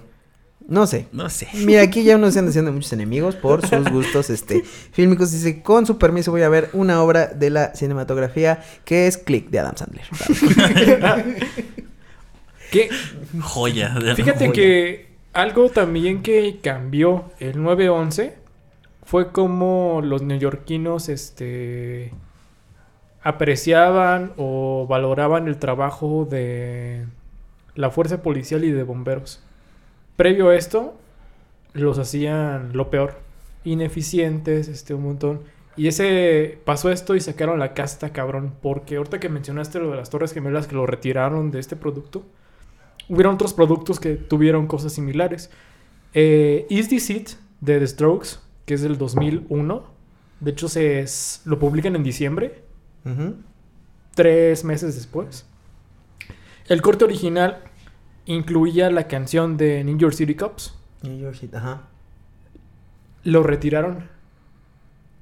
Echaron para atrás un tiraje R- RCA de discos y la banda también, fue cosa de la banda también dijo, ¿saben qué? Vamos a quitar la, la rola porque en esa canción hablan de que los policías este, de New York este, son huevones, son corruptos, son gordos, comen donas, Sí, sí, o sea, sí. dicen como todo lo, Todo lo negativo. todo lo negativo. negativo. Y pues ellos son neoyorquinos, ellos vivieron ese, ese momento y dijeron, ¿sabes? Hay que quitar esta rola. Y estuvo vetada como 10 años del corte Is This It. Ahorita si compran una versión maquilada después del 2011 ya otras la vuelven a... A poner ahí. A poner. Wow. Oye, qué bueno. Yo tengo ahí dos versiones de This It, nada más por ese... Una sin New York Sí, City Cup y otro otra con que- New York ajá. City Cups. Oye, qué interesante. Mm, Sí, sí, son como Son esas... las pequeñas cosas, ¿no? Pero son Ajá. esas cosas que yo creo que, digo, al final de- del episodio vamos a intentar ah, dejar algo bueno, como algo que nos motive. Y yo creo que ese tipo de cosas, güey, en situaciones adversas como lo fue el 9-11, como lo está haciendo ahorita todo este pedo del COVID, como lo pudo haber sido en otras situaciones que estuvieron feas como el terremoto, cuando vimos el terremoto del 2017. Sí. Hubo este tipo de pequeños detalles, güey, son los que te dan para arriba y tú dices, no mames, o sea, dentro de todo esto que está muy malo, que te hace sentir muy mal, hay pequeños rayitos que tú dices, órale, esto hace que, que valga la pena seguir echándole ganas, güey. Ujú. Sí, exactamente. Pero ahorita mencionaste producto, güey. ¿Qué es la segunda cosa que hacen muy bien los gringos, aparte de la guerra? Vender cosas. Vender cosas y hacer documentales Y donde hacer ellos son los documentales. héroes. Y después que saca el documental que hacen, venden el documental, güey, ya. La ficción, no luego sigue la ficción. También crearon toda una serie de productos a raíz del 911, güey. ¿En también. serio? A E ver, incluso cuéntame más. el museo, güey. Ah, ¿El todo el- Memorial? Sí. Hay un capítulo de Community, perdón. No sé si te acuerdas, el de la guerra de las almohadas. Ah, ya, sí. Cuando se pelea Abed con este. Con... Donald Glover, pues. Con Troy. Troy. Con Troy. ¿Te acuerdas que es como un documental? Ajá. Es una parodia a uno de los documentales del 911, el estilo narrativo. Sí, también lo que te mencion- lo que mencionamos hace mucho de los cómics, güey. El- Ah, hubo sí. especiales de prácticamente todos los superhéroes. De hecho, Con- me atrevo a decir. 911. No sé si fue a la intención de Josh Whedon, pero. La primera Avengers es muy 911. Sí. Super 911. Sí, sí. Incluso creo que dentro de, del, MC del MCU es como el 911 del MCU. O sea, hay un, hay un antes después de Nueva York. Y, Sí. Y muchas veces su, su sociedad lo trata también así como, de Como con manejar. pincitas todo el Porque incidente me Nueva estaba York. acordando Ajá. de ahorita que dijiste de Homecoming. ¿Cómo empieza Homecoming? Con vamos a limpiar Nueva Vamos a York. limpiar Nueva York y que es este güey. eh, El Adam Toms. este- Toms. Tom Adrian. Holland. Adrian Toms. Adrian Ah. Toms. Adrian Toms es el, el nombre del cuero. Ah, ya, ya, sí. Sí. Del a buitre. del ah, el buitre. Sí, sí, el buitre. Sí, el cuervo El ya cuervo. se murió también. Iba a hacer una película y mira. Híjole, iba a hacer secuela. no aguantó ni la primera. Ay, no lo puedo creer. Se nos acabó Está la maldito ese proyecto, ¿verdad? Sí. Sí. Yo creo que ya luego debemos de hablar de Mira, esa es proyectos otra malditos predicción, güey. Pero esa sí va Proyectos más, más varados. ligada. Proyectos varados. Como Gambito. Va más ligada como a la superstición y a lo. New Mutants. como, como paranoico. De que los dos Lee dijeron que se iban a morir a los 32 o 33 años, güey. Sí. Pero es que yo creo que ahí es compromiso. Dijo, no, yo no voy a morir a Chingue los su madre. 32. Yo dije algo, yo lo sostengo. Oye, oye, sí estaría bueno hacer este un programa de proyectos varados. Porque me acordé también la de Superman con Nicolas Cage. Ah, sí. Sí. que hasta había arte y todo, ¿no? Estaba, ya estaba en producción. Güey, de Spider-Man 4 de Sam Raimi también iba. Justamente iba a hoy me encontré un video que hubiera sido de de Spider-Man Spider-Man 4. 4. El, el villano iba a ser de Vulture, iba a ser. Misterio, porque iba a poner este actor. Misterio. ¿Cómo se llama el actor que salía en Evil Dead? Este. Ah, este. Ash. Sí, Ash. Pero no, no recuerdo el nombre, pero. Bueno, sí. ya es que lo incluyen cameos en toda la trilogía de, Sí, de sí. Raimi. Pues iba a llamarle a este actor para hacer misterio. En serio, no Sí. sabía. Qué dato tan interesante. Eh, Siempre es como el top de, de, de Spider-Man, ¿no? Juntar a los Sinister Six. Y Sí, nunca va a pasar. nunca va a pasar, pasar. Yo creo que es su maldición. Y lo intentaron a, como avanzar más en la segunda trilogía. Así como de, Sí. no, ya en la tercera Ey, pasa. ey, En la ey, tercera stop, ya, no, no. stop. Lo que dijimos. Toda la basura. Para Ah, sí, sí, cierto, sí. La basura se queda ya. Bueno, eh, vamos con el último tema que preparamos en esto de Que no es basura, son, son como datos muy curiosos, Sí, como que está información inter- está irrelevante, pero que no, No que nos, gusta, nada no que que nos nada que gusta ver aquí. atesorar. Nos gusta atesorar en esta nuestra cabeza. Eh, el último tema pues, es uno que me tocó a mí. Que pues no sé dónde están ustedes por ahí de... Yo creo que esto, o sea, se, re- se remonta desde hace mucho como por ahí 2007, 2008. Pero como que lo empezamos a sentir más real como en diciembre del 2011, güey. Ay, güey. En diciembre de 2011 empezamos así como de... "Ja, Dentro de un año se acaba el Ah, mundo. el 2012. Dentro de un año se acaba mucho, el mundo. ¿no? No Todavía pasa eso, falta mucho. buen. Y ya como en enero, febrero, así como de... Híjole. Yo creo que. Nah, faltan buen. No, igual y ni llego. igual y yo ni llego. Y todo esto empieza porque, según el calendario maya, pues tenía su- sus ciclos, ¿no? Sí. Eh, tenía marcado, traduciendo, sí, sí, ahora sí que trasladando las fechas del calendario maya al calendario Occidental. occidental. ¿Es el ¿Cómo es el calendario gregoriano? ¿Es el mismo Sí, que tenemos? Sí, sí, el gregoriano. Bueno. ¿Sí, no? Sí. La única modificación creo que fueron los años bisiestos. Bueno, trasladándonos a nuestro calendario actual. Ah, qué dato curioso. El calendario maya era más exacto que El gregoriano. no habían. Por, por eso mismo, por eso mismo, aunado a tu dato, yo creo que la gente sí recibió ese dato en algún momento del 2011 o 2012 y fue como, dicen que es más exacto, güey. Y él, no mames, sí nos vamos a morir. Sí, nos vamos Bueno. a morir. El punto es que este calendario lo marcaba el 21 de diciembre del 2012, el calendario maya, te ha traducido a nuestro calendario, como el, o sea, ni siquiera lo marcaba como el fin, güey. Esto es, esto es lo más cabrón de todo. Se acababa. Se acababa el calendario, güey. Ese era el último día del calendario maya. Y todos acá como de... O sea, toda la raza, porque no nada más éramos nosotros los mexas, güey, sino que fue algo que se fue expandiendo Sí, Sí, por la cultura norteamericana. Este episodio no está en contra de la cultura norteamericana, cabe Y sus películas malas. Sí. Ah, eh, pues ese es el 2010, no la de 2012. Sí. ¿Es de 2010? Sí, porque fue dos años antes. Aprovecharon de- para después armar de eso su. empezó todo el mame. Para darle como el hype. Yo creo que fue lo que le puso Ahorita todavía tengo más... una, una anécdota curiosa también. Fue, fue lo que le puso como más sazón a todo, güey. O sea, ponle que... en- eh, por eso me, me clavé en el 2011, güey. Hasta ahorita tiene un poquito más sentido de lo que yo pensaba. Si esa película fue en 2010, en 2011 tú estabas así como de, ah, no pasó nada. Ya después te acordabas, güey, que en 2010 salió una película, 2012, que te narraba algo apocalíptico y tú estabas como de, no, sí. Y ya después te daban el dato, güey, de que el calendario maya era más exacto y tú, no, sí, ya. Ya valió. Ya valió verga. Y entonces ibas y te endrogabas en Coppel, güey. Sacando un chingo de cosas porque de todas formas se iba a acabar el mundo. Es una característica de todos los fines del mundo, güey. Mucha gente se endeuda y termina suicidándose después de que se da cuenta que no pasa nada. Aquí, aquí es algo que, que, que me causó mucho...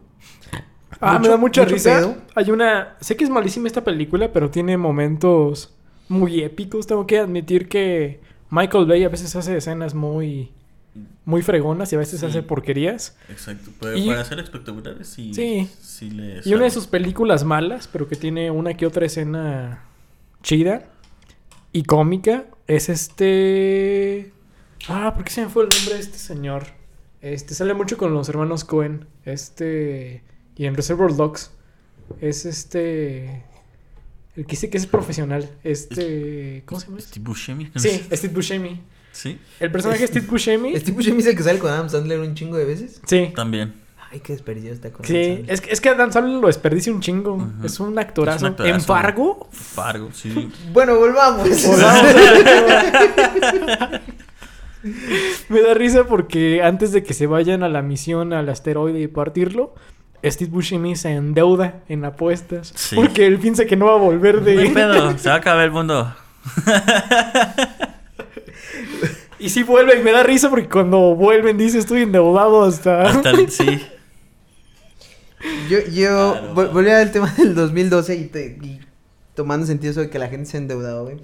Un eh, investigador de ciencias científicas llamado Manuel Mandiales, güey, fue de las personas que, que más empezó como con esta teoría del 2012. Y pues decía que para el 21 de diciembre se vaticinaba que las bóvedas celestes cayeran a la tierra, güey. Ay, güey. Que el mar cubriría la tierra y que se juntaría el cielo y el infierno ante la llegada del juicio final. Ay, güey. Entonces tú te, o sea, Creo que escuchas, está- escuchas que alguien que es un científico. Está describiendo el calentamiento diga- global, ¿no? Más o menos. Sí, ese güey no era, no era, este, para hacer No era Nostradamus. No era Nostradamus, él les dijo, hay calentamiento global. Pero sacaron sus palabras del contexto, ya es que no les gusta. Y fue como de, no, ¿cómo ves que dice que se va a juntar el mar con la tierra? No, ese señor está tonto. y ya después que se empezó a juntar el mar con la tierra. Ay, no, sí es cierto. ya no existe Yucatán. Mundo acuático. ¿Nunca vieron esa película? Era malísima. culera. Malísima. Creo que fue la respuesta a Mad Max, pero, Sí, pero- mal, eh, con agua. Eh, con agua, güey. Ve, y luego, lo peor entonces, este es, ahí te va lo que más, lo que hizo que cayera en mi gracia, el experto Manuel Maniades, güey. Cuando San Juan predicó la vida de Jesucristo, dijo que había que bajar las montañas y bajar los valles, poner toda la altura del mar, y se le llama literatura apocalíptica. Los profetas anunciaban auténticas catástrofes para la humanidad y la desaparición del globo terráqueo, güey.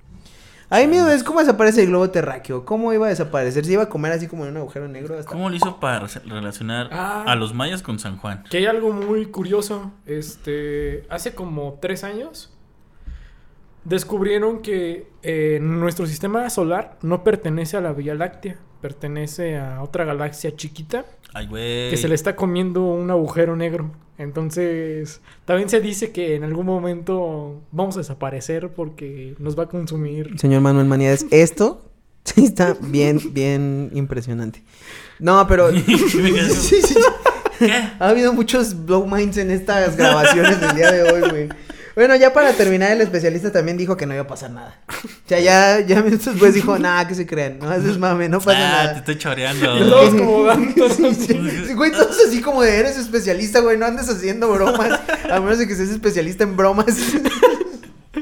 bueno, ya después, no mames. este, eh, el más gente se fue, se fue comentando que simplemente era que se acababa el calendario, güey, no Sí. que hubiera un fin de ciclo, nada de que se va a acabar este Bactan, porque incluso hay un episodio de Los Simpson de Sí. una casita del terror, güey, donde Ajá. hablan de los mayas y de la predicción de los mayas, es el intro de la, de la casita del terror y dice, ah, no va a pasar nada, este, porque mueven como el calendario, güey. Ah, ya Hablan de, acordé, de la sí. época maya, güey, y mueven el calendario un poquito ahí porque no hacen un sacrificio.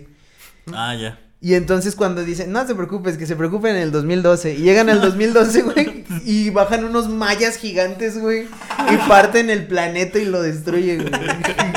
Está bien verga, güey, pero, pero ya después nos dimos cuenta que era una pendejada. Sí. Que por ahí Danton tenía una teoría de Ajá, sí, Danton pu- propuso una teoría sobre el, el 2012. calendario. ¿El calendario? Sí, ¿no te acuerdas que decías que probablemente el, el- las personas que habían estado detrás de esta teoría, el primero que la sacó era disléxico, güey. Entonces, por eso mismo... Ah, sí, Que por eso arrancamos por el eso año muy... Arrancamos el año de la chingada porque se está preparando para que el verdadero fin del mundo sea en el 2020. 2021, güey. 2021, sí es cierto, güey. Entonces dijo, revés, ay, voy a poner 2012. Ah, puta madre, era 2021. Bueno, no creo que nadie se dé Ah, cuenta. Falta mucho. Falta un chingo. Que se preocupe el yo del 2020. Exacto. Eh, ahorita que estábamos hablando de eso, tal vez vaya para. Ah, yo no existe esa sección. bueno, eh, Uy, pero acabamos te- de traerla de vuelta. ¿Cómo de que no? Acaba de revivir la sección más gustada de todos ustedes, que se llaman Las quejas del gerente. no. ¿Qué? Crónicas del, de hostalero. Ah, sí. ¿Se acuerdan de Crónicas de Hostalero? Uh, volvieron. volvieron en forma de fichas. En forma de sección intermitente. Tuve una huésped, güey. Precisamente en 2012, precisamente para las fechas del fin del mundo. Venía de Inglaterra, güey. Era una hippie hecha y derecha, güey. De LSD y más chingaderas, supuestamente. Supongo, güey. Estoy, estoy siendo muy. Estás diciendo que los hippies hechos y derechos se meten chingaderas. Ah. Pues sí, eso estamos diciendo. Pero bueno, ella venía con un único objetivo, güey. Ahí te va. No sé si era por Consumir sacarse ayahuasca. también.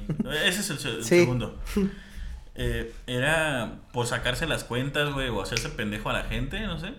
pero iba viajando con un discurso de que venía a bailar a Chalma para que no se acabara el fin del mundo, güey. ¿Mm? Lo que dije, güey, Chalma ni siquiera está en Yucatán, carnal. ¿Qué pedo? ¿Por qué vas a bailar allá?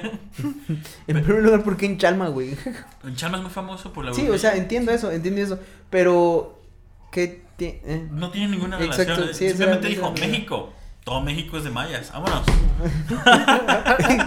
y llegó a Tlaxcala. A Valquirico, güey. Puro italiano.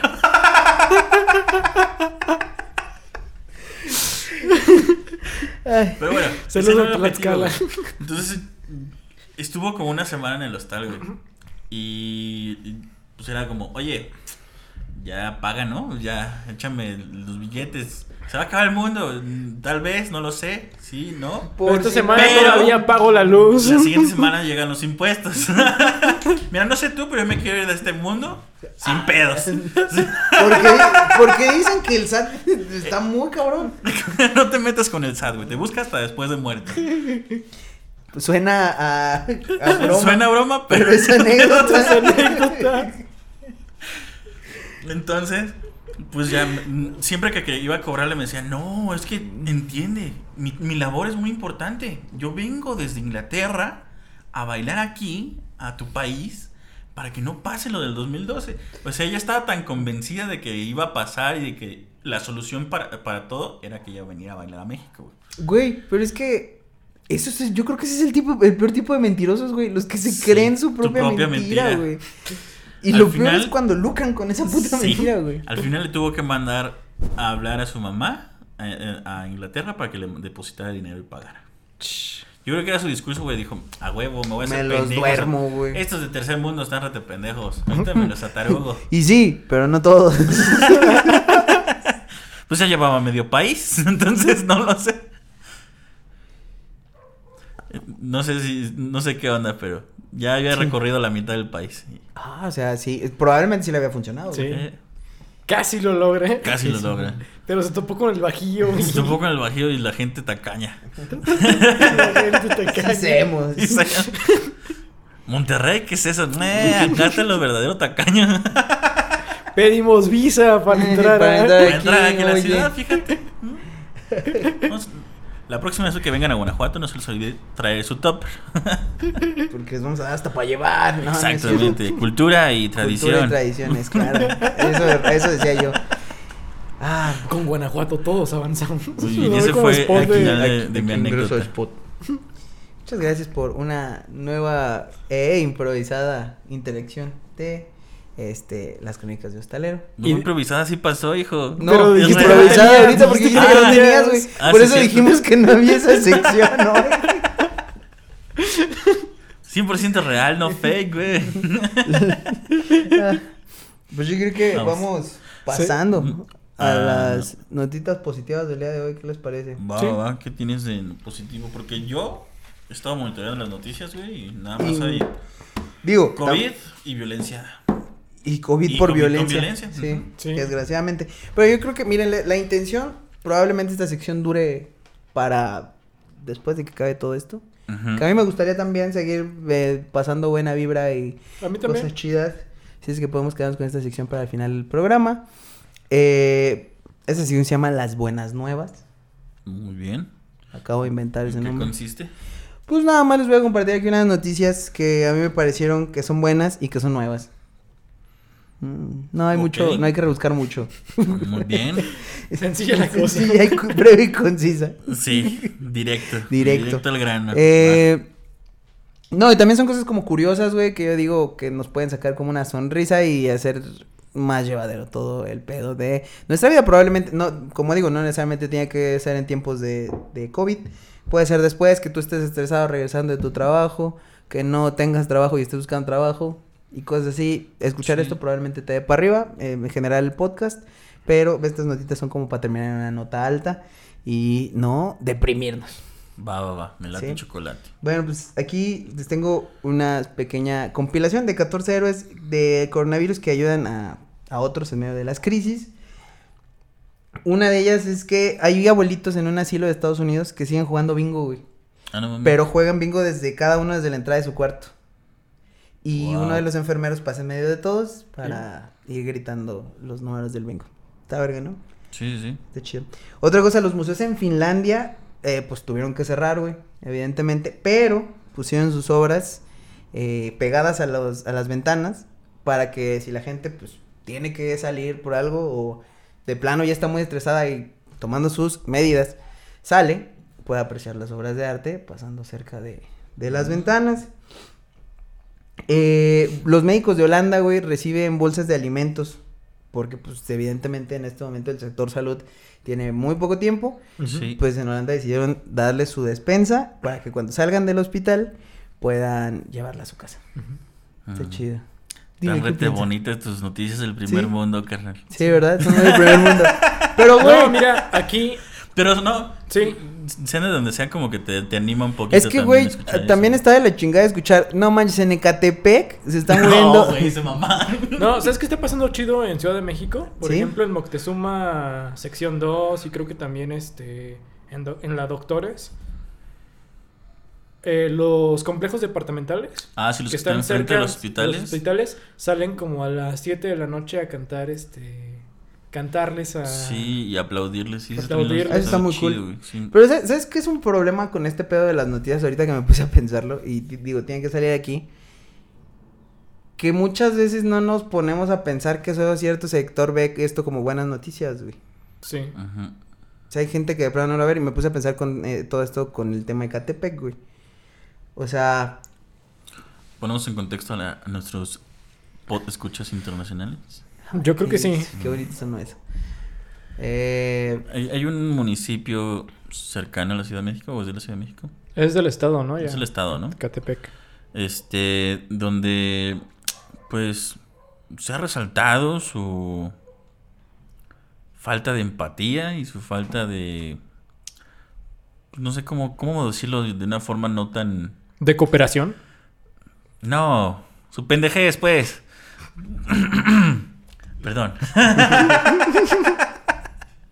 bueno, desde que inició la pandemia o las, la contingencia aquí en México, se han recibido muchas noticias malas de ese municipio. De la gente que hace fiestas, se pone, le importa un carajo la, la sana distancia y se empieza pues a divertir. Hoy hay fiestas donde había hasta alberca y toda la cosa y ningún control de- higiénico. Este, últimamente hubo un caso donde se metieron los familiares de una persona al hospital a buscar a su familiar fallecido. Uno entiende que, pues, si no te. Hay mala gesti- gestión en los hospitales si no te dan tanta información. eso ha Tener- pasado desde antes. Sí, hay sí, que sí, estar ya. conscientes. Eso de es eso. que somos un país que tiene eso.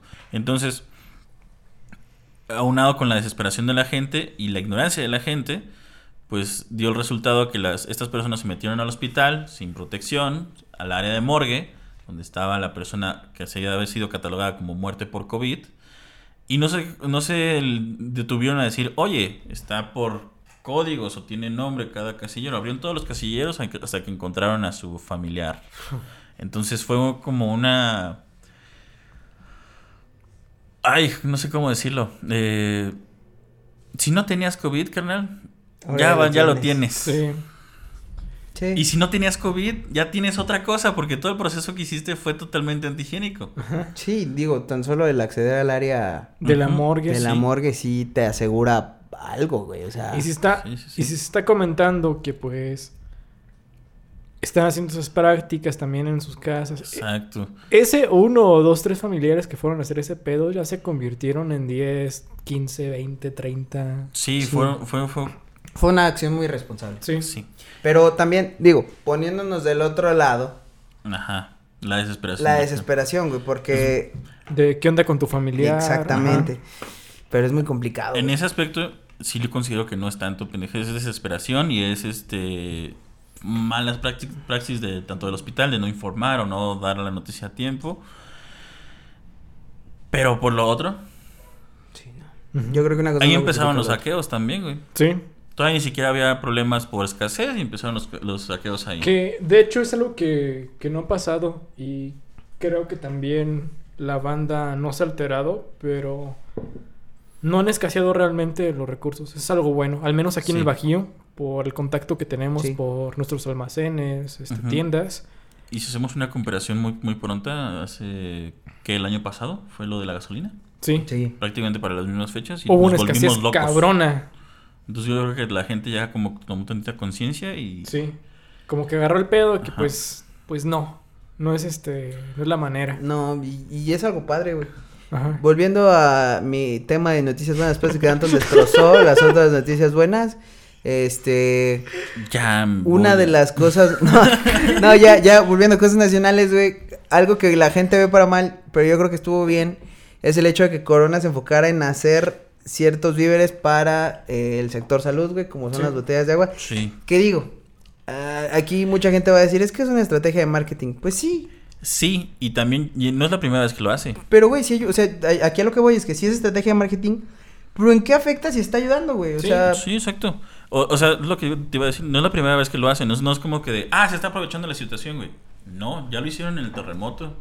También. En las zonas donde afectadas, si hay una planta, por ejemplo, para el plan DN3, hay unas, unas, Sí. una planta de corona cerca y hay una zona afectada, hacen lo mismo, embotellan agua en lugar de cerveza y la y mandan. la mandan. Sí. Que será una gran transnacional y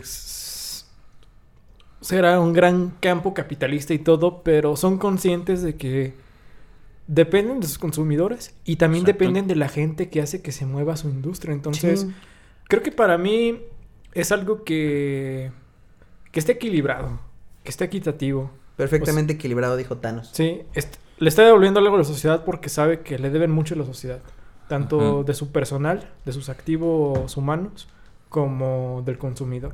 Por eso mismo yo creo, incluso sacó otra iniciativa. La verdad es que creo que Ah, Corona sí. ha estado muy bien con lo de las bicicletas. ¿Viste las bicicletas? Sí, pero, pero también salió, sacó una convocatoria para hacer este proyectos sociales. Ah, Ese sí, está sí, buenísimo. sí, sí, sí. Este, yo creo que en el próximo eh, Podcast. podcast, este, o lo que vayamos a grabar en unos instantes.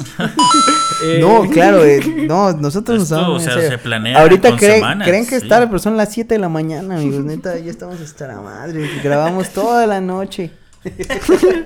va- vamos a investigar la convocatoria para platicarles bien, porque es una yo- convocatoria muy, muy, A muy chida. grosso modo, lo que yo vi, y es una de, los, de las publicaciones que tienes, que tú aprovechas tu tiempo, güey, o sea, tu Sí. tiempo de cuarentena libre, para hacerle una llamada a alguien que la necesita, güey. O sea, no sé, para platicar con alguna persona que la está pasando mal y todo eso. No necesariamente porque que tú le hables le va a hacer mejor el día, pero pues lo va a hacer más llevadero, güey. Sí. Esa es una de los tantos, pero, pero creo que hay muchas más, güey. Hay muchas más formas Hay de una de proyectos sociales. O sea, tú puedes proponer como algo que tenga impacto ahorita en la cuarentena y si lo aprueba con una te lo financia.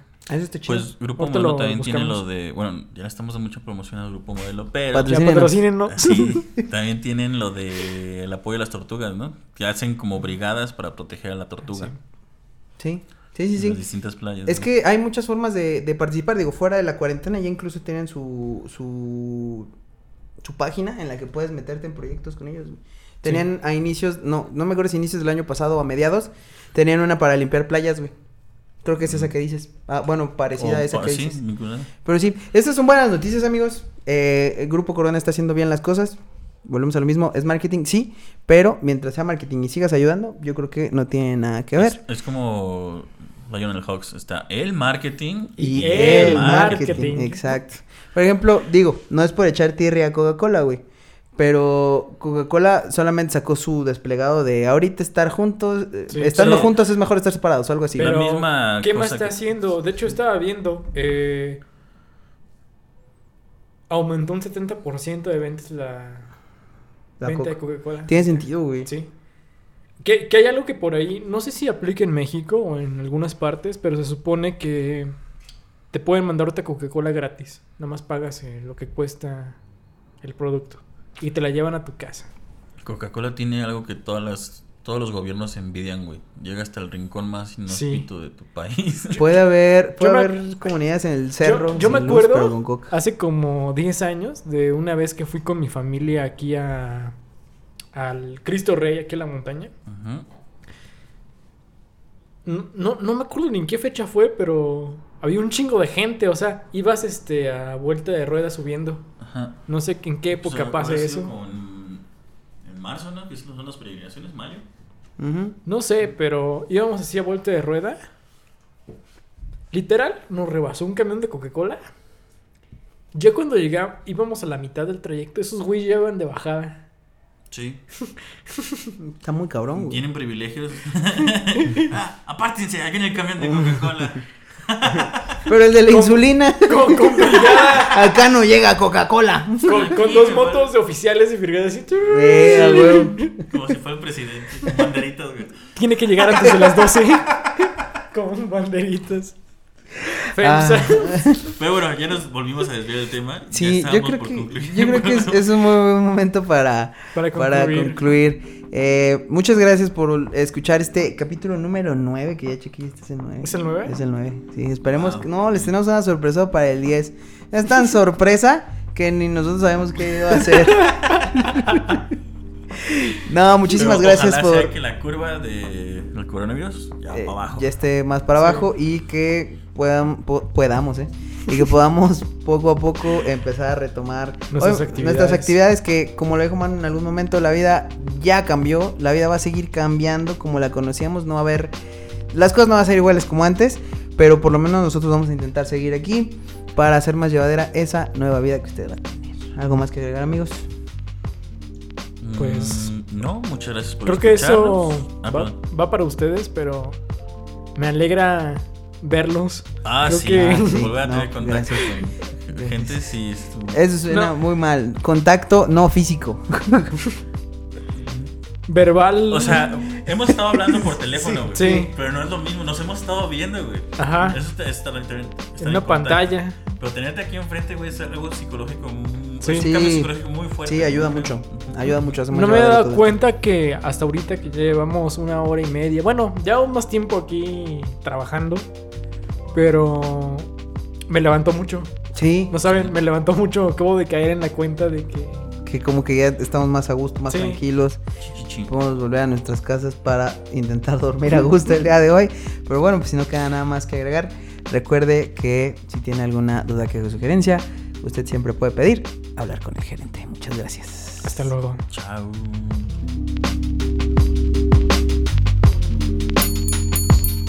Disculpe, ¿puedo hablar con el gerente?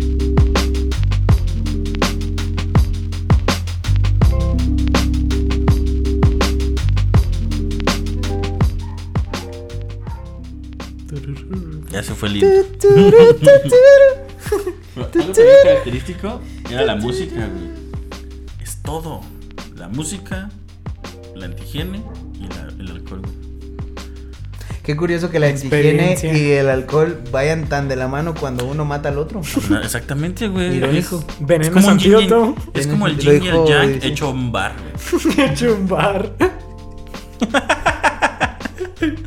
Me encanta la metáfora. Eh, Ahora sí iba el intro. Ya, Sí, ya ya, me confundí, ya, sí, ¿verdad? perdón. El intro.